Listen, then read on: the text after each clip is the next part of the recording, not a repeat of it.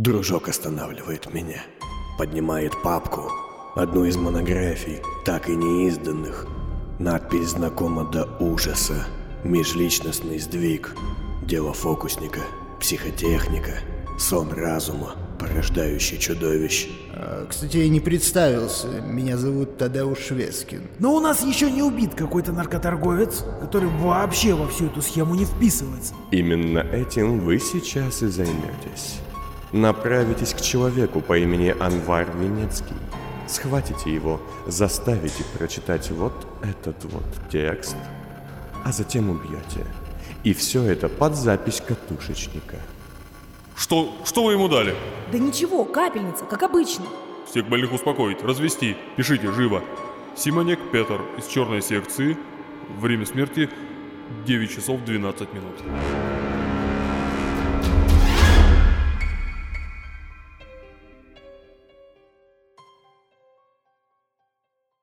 Акт 2. Интерлюдия 36. Ментолечебница Карах. Второе кольцо, седьмой ярус. Пятнадцатый день второго месяца 80-го года. Двенадцатый день заключения. Он не больной. Осмелюсь с вами не согласиться, госпожа ректор. На это немногим хватает смелости. Эвелина Ван Кейн и Осип Блаттен смотрели через стекло на сидящего в палате пациента номер 52. У входа в небольшое помещение, в котором они находились, молча стояла Вариола Гелента, блеклыми глазами не моргая, глядя в стену. Он сам попросил этот номер? Нет, я его выдал. А что?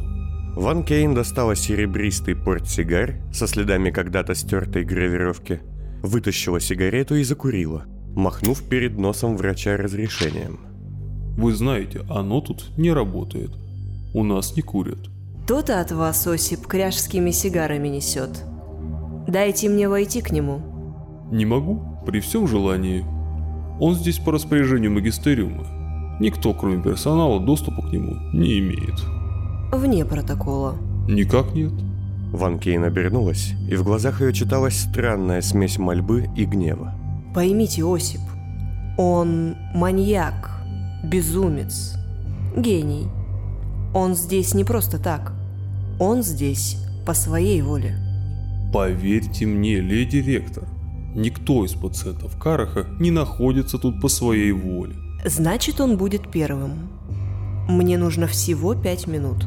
Леди Эва, у вас есть круглосуточное дозволение посещать лишь одного пациента моего крыла.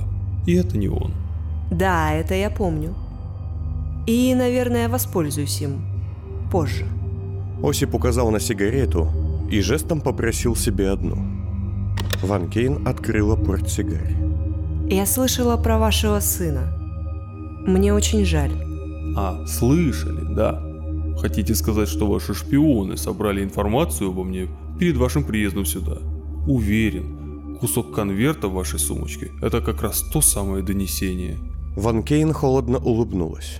Это не умаляет моего сожаления. Мальчик был талантлив. Это так. Вы уже выяснили, что... Леди ректор, пропустим этот эпизод хорошо?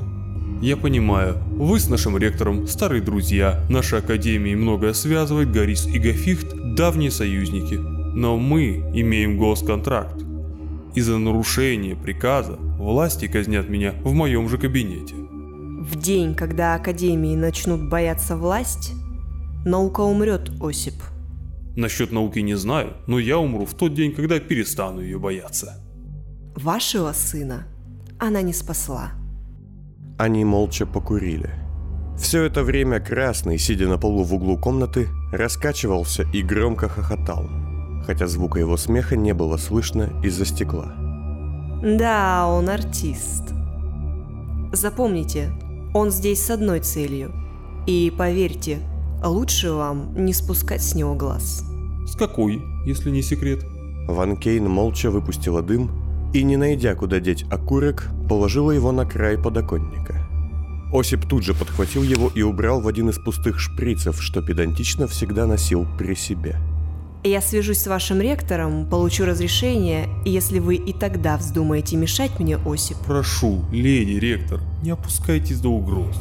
Ван Кейн зашагала к выходу. Да, кстати, насчет Алана Хеймса мне очень жаль. а что с ним? Она резко обернулась. Ну, он же погиб.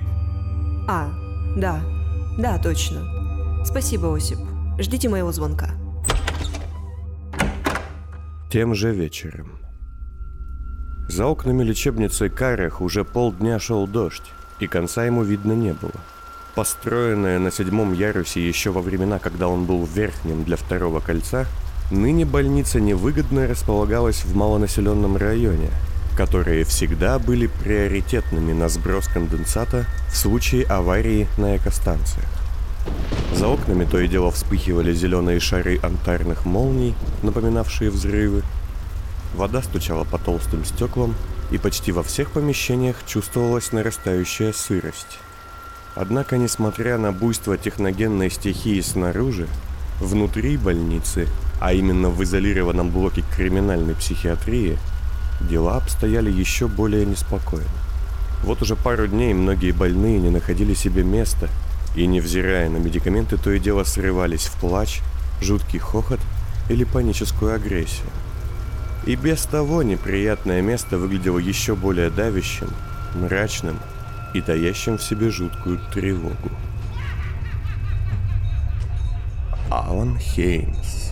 Негромко, но достаточно, чтобы тот, кому это было нужно, услышал его слова, сказал «красный», когда его охранник, как и половина санитаров, отошел, чтобы быстро поужинать. Ты что-то сказал, ясноглазка? Вескин подкатил к красному, прикованному к креслу, позади которого стоял освобожденный санитар в белой маске на все лицо и в таком же фартуке. А кому сегодня цветной радости, а? Подходите, родненькие, всем хватит, всех цветов. Каждый охотник желает... А, да, вот желтенькая вам. Где сидит? Даже меня это начинает утомлять. Согласен. Повторим, что ты сказал? Я знаю о тебе, фокусник. Тебя схватил Алан Хеймс и из просто талантливого ученого стал еще и за это следователем. Да, ты прав. Коллега в кресле с подозрительным, но довольным прищуром глядел на Красного. Только откуда ты узнал? Ты же не знал еще пару дней назад. Я соврал. Расскажешь, как это было? А что тебя интересует? Все. Ты ведь из-за него теперь калека, да? Зришь в корень, друг. Ну, слушай. 15 лет назад никому неизвестный фокусник и иллюзионист Тадеуш Вескин, как и многие другие люди его профессии, часто занимался уличными выступлениями. Без лицензии, связи и потрясающих постановок лучшее, на что мог претендовать артист, были стихийные сборища в палисадах и переулках, где он и его супруга пытались впечатлить зевак стандартным набором трюков. Исчезновением женщины, карточными фокусами, освобождением из чана с водой и прочим. Мелкие заработки худо-бедно держали супружескую пару артистов на плаву, но не позволяли достичь сколь-нибудь заметного успеха. А затем произошла трагедия. В один день близкий к отчаянию Вескин совершенно случайно перепутал цепи, в результате чего его горячо любимая супруга погибла на его глазах и глазах зрителей, утонув в чане с водой. По словам самого Вескина, в миг полнейшего отчаяния и ужаса ему открылась правда. Он никогда не видел таких восторженных взглядов толпы, такого погружения в действо на импровизированной сцене. Вескин понял, что с куда большей охотой люди будут глядеть не на скучное чудесное спасение, а на чудовищную неудачу и смерть, муки и погибель. Вот в чем весь фокус. Следующие несколько лет превратили Вескина из никому неизвестного заштатного иллюзиониста в маньяка с громким именем. «Фокусник», – писали газеты. «Фокусник!» – кричали газетчики. «Фокусник!» – шептали люди в страхе и тайном желании оказаться на представлении убийцы. Раз за разом появляясь из тьмы, устраивая внезапные представления на глазах случайных прохожих и исчезая столь быстро, что никто не успевал схватить его, фокусник оборвал жизнь 27 своих невольных ассистентов и послужил причиной гибели пяти обычных иллюзионистов, что растерзала толпа, и девяти артистов, которых спешно схватили и осудили на казнь исполнители и комитет арбитров и всадников – по так и невыясненным причинам оборудование Вескина становилось все хитроумнее и совершеннее. Довольствуясь поначалу скромным набором веревок, цепей и всего того, что он имел до старта своей карьеры маньяка, Вескин с помощью неизвестных источников быстро обзавелся сложными механическими конструкциями и большим набором разнообразных запрещенных для общей публики химикатов. Однако это ему не помогло, и в конце концов фокусник был схвачен – Набирающий известность ученый-исследователь Алан Хеймс выследил и поймал его. Подробности этой поимки оставались неизвестными даже самому фокуснику. Он знал лишь, что готовил ловушку для Хеймса, но сам оказался жертвой своего же фокуса с распиливанием, который собирался провернуть сыщиком. Схваченный и прикованный к столу Хеймс удивительным для Вескина образом высвободился от пут – подобно профессиональному ассистенту, и в ответ приковал самого фокусника, не выключив опасный механизм, который и лишил артиста трех конечностей. По итогу вонючий заносчивый ублюдок вызвал исполнителей с небольшой задержкой. Наслаждался представлением. Стоял в углу, делал хмурое лицо мстителя, словно не желал, но должен был. Но я-то знаю, что он упивался этим своим воздаянием, как алкаш кубовкой. Этот урод здоровый торчал за его спиной, как истукан. Ставлю сотню, он по щелчку отсасывает у Хеймса его старый кривой научный... Я убил его. Вескин замер. Кого? Здоровяка. Мутанта, что ходил с Хеймсом. Вескин помолчал, а затем расплылся в частично лишенной зубов недоверчивой ухмылке. Брешешь, глазастик. Вовсе нет. Убил его. Вот этими вот скованными руками. Ага. Наверное, сначала еще и морду ему набил. Да. Или в гляделке переиграл. Красный вздохнул и потянулся рукой к лицу, чтобы почесать щеку, но мягкие наручники не дали ему этого сделать. «Эй, ты!» Пустышка. Почеши мне. Санитар в маске послушно, но далеко не услужливо подставил ладонь. Казалось, что пациент для него представлялся какой-то вещью. Впрочем, как и он для пациента. Хеймс называл его «дружок». Два с лишним метра ростом, весь в защитном костюме и дыхательной маске. Молчалив. На поясе всегда висит дубинка из резины, но особой разницы от арматуры нет. Да, это точно. Я вырвал его мозг из головы и бросил в банку с кислотой. Он был жив перед этим, но не мог двигаться. Совру, если скажу, что не наслаждался моментом. А ты часом не гонишь меня, порожняк? Нет, фокусник. Погляди в мои честные глаза. Вескин замолчал, мечтательно глядя куда-то в стену. Словно раз за разом быстро прогонял в голове описанную сцену, а затем встрепенулся. Твой санитар идет. Если ты не врешь, я твой должник 52-й. Проси, что хочешь. Для начала Хватит стучать на меня Блатену. Скажи ему, что Красный наклонился и начал что-то быстро-быстро шептать Вескину до тех пор, пока освобожденный санитар не откатил его на метр подальше. И будь готов как-нибудь снова выступить. Санитары возвращались в зал. Ненадолго затихшие пациенты вдруг снова начали волноваться, послышался плач и чей-то вой – Расскажи еще раз. М? Красный улыбнулся, а затем как-то неестественно расслабился, повернул голову влево, открыл рот и издал странный звук. А затем он задрал голову вверх и закричал. Я схватил его мозг голыми руками. Я мял его извилины и думал. Думал о том, как рву его мысли.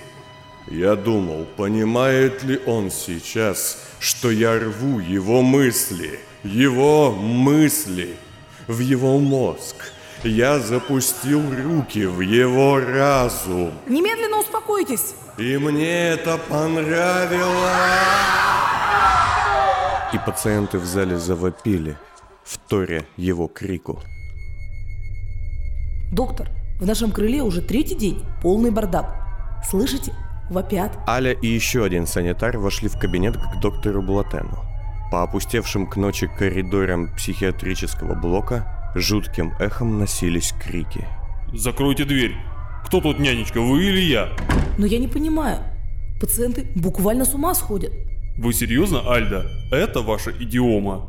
Слушайте, я тут кучу лет работаю, а такого не помню. Они тревожные, самые смирные, хуже буйных. Они будто все напуганы. Что с результатами вскрытия Симоника? Нашли какие-нибудь отличия? Нашли. Завтра вам дадут отчет. У него адреналина и иных веществ значительно выше нормы. Что-то подобное я и предполагал. Такое ощущение, что у нас внутри, в Карахе, что-то темное. Что-то более безумное, чем можно представить в психушке. Доктор поднял голову, опущенную на руки, поглядел на медсестру с плохо скрываемым презрением и сухо сказал. Приведите мне 52-го и выпейте успокоительного. Полчаса спустя. Завтра вечером начнутся более серьезные следственные процедуры 52-й. Магистериум хочет от вас... Даже не знаю, чего он хочет. Вот вам мой дружеский совет. Скажите все, что знаете. Мы, как ученые, не имеем никакого желания вас... Он мучился. Доктор Блатен встрепенулся, делая паузу в своей формальной речи, и поглядел на Красного. Что? Доктор, могу ли я попросить вас о приватной беседе? Красный кивнул на своих сопровождающих.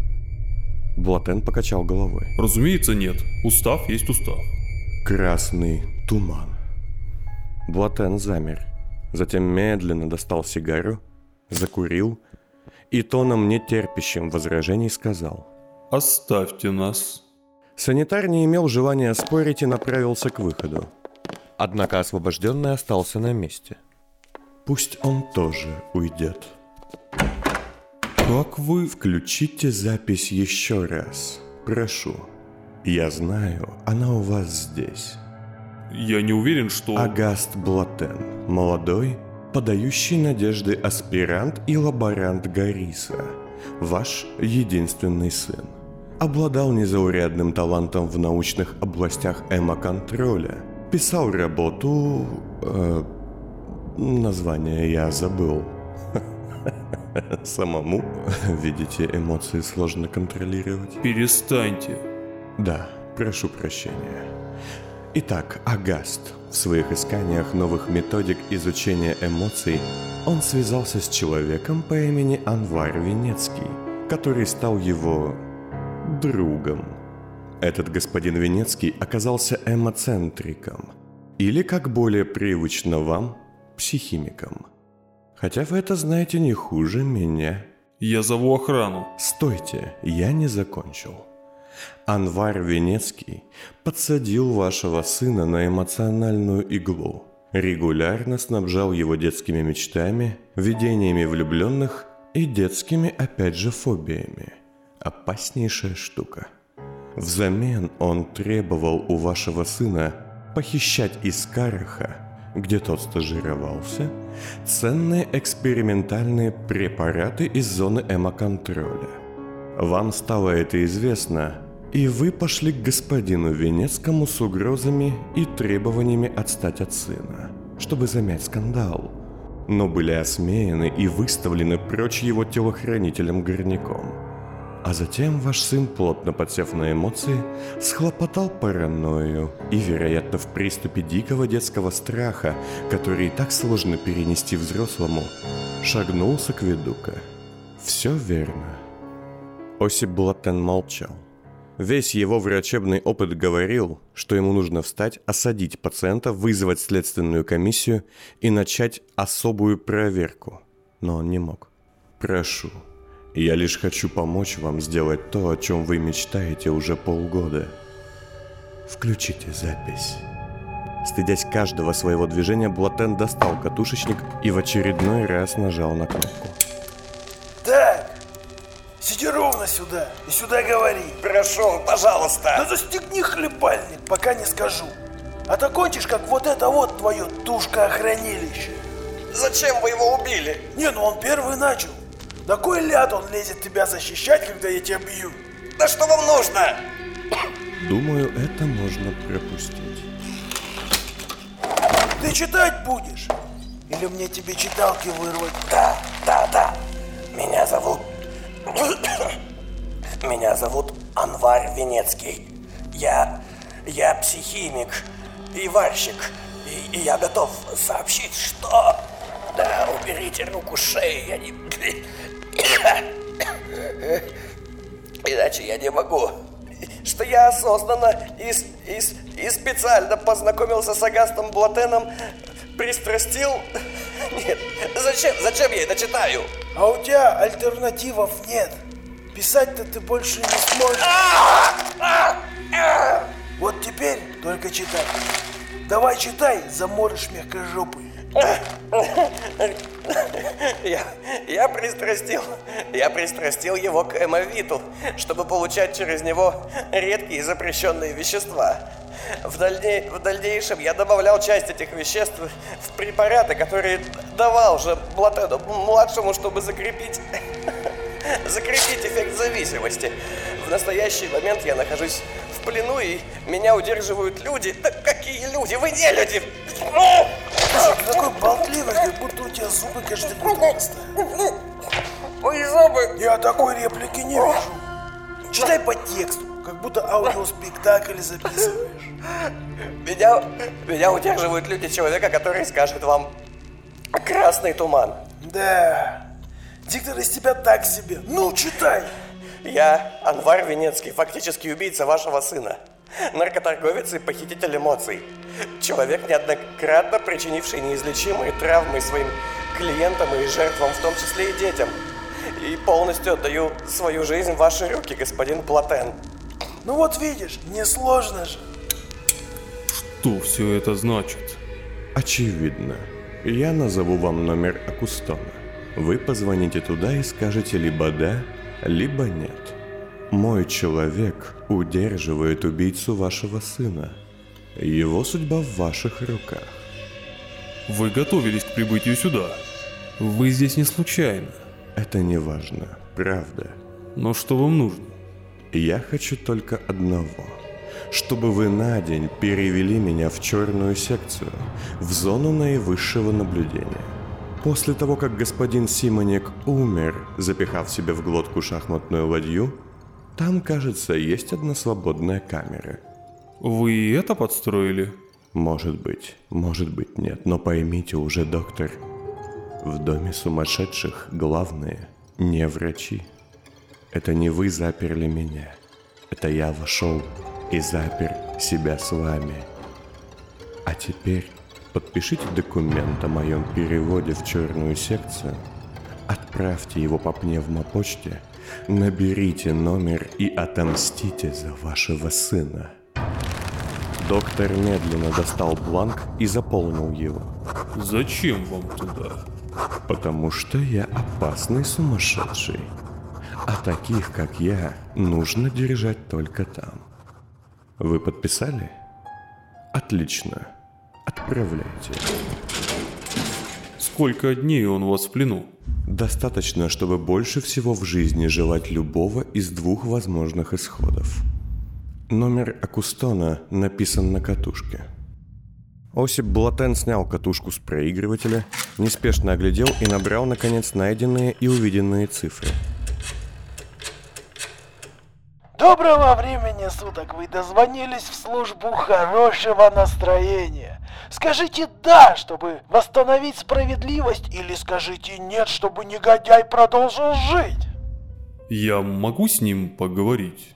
Да или нет? Я хочу поговорить с ним. Да или нет? Скажите, пусть он разрешит мне с ним поговорить. Красный скривился, но затем кивнул, и доктор поднес трубку к его лицу. «Кувалда, разрешаю. Минута, не больше». Вы здесь? Доктор, доктор, доктор Блатон, я... Заткнитесь. Я слушал запись 17 раз. Я проникся к вам сочувствием, слушая, как вас избивают, ломают пальцы и зубы. Я не жестокий человек, и мне бы не доставила радости ваша смерть.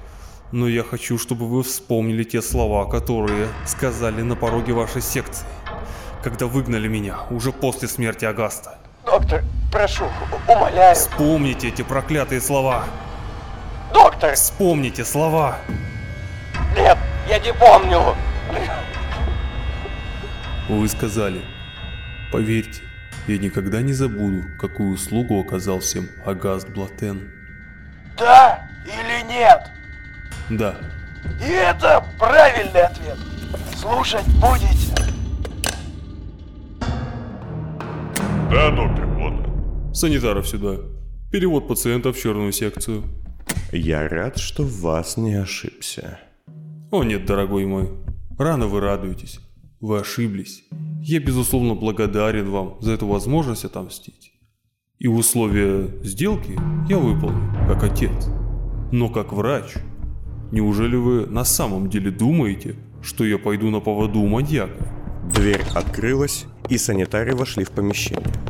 Поместите 52-го в палату господина Симоника на 24 часа и наденьте на него любовницу. Если я не ошибаюсь, мы не о таком договаривались. Нет, но я врач. И смирительная рубашка повышенной надежности убережет меня и моих пациентов от вашего безумия. Закуйте его основательно. Санитары покатили Красного к выходу. Вы путаете мои планы, доктор.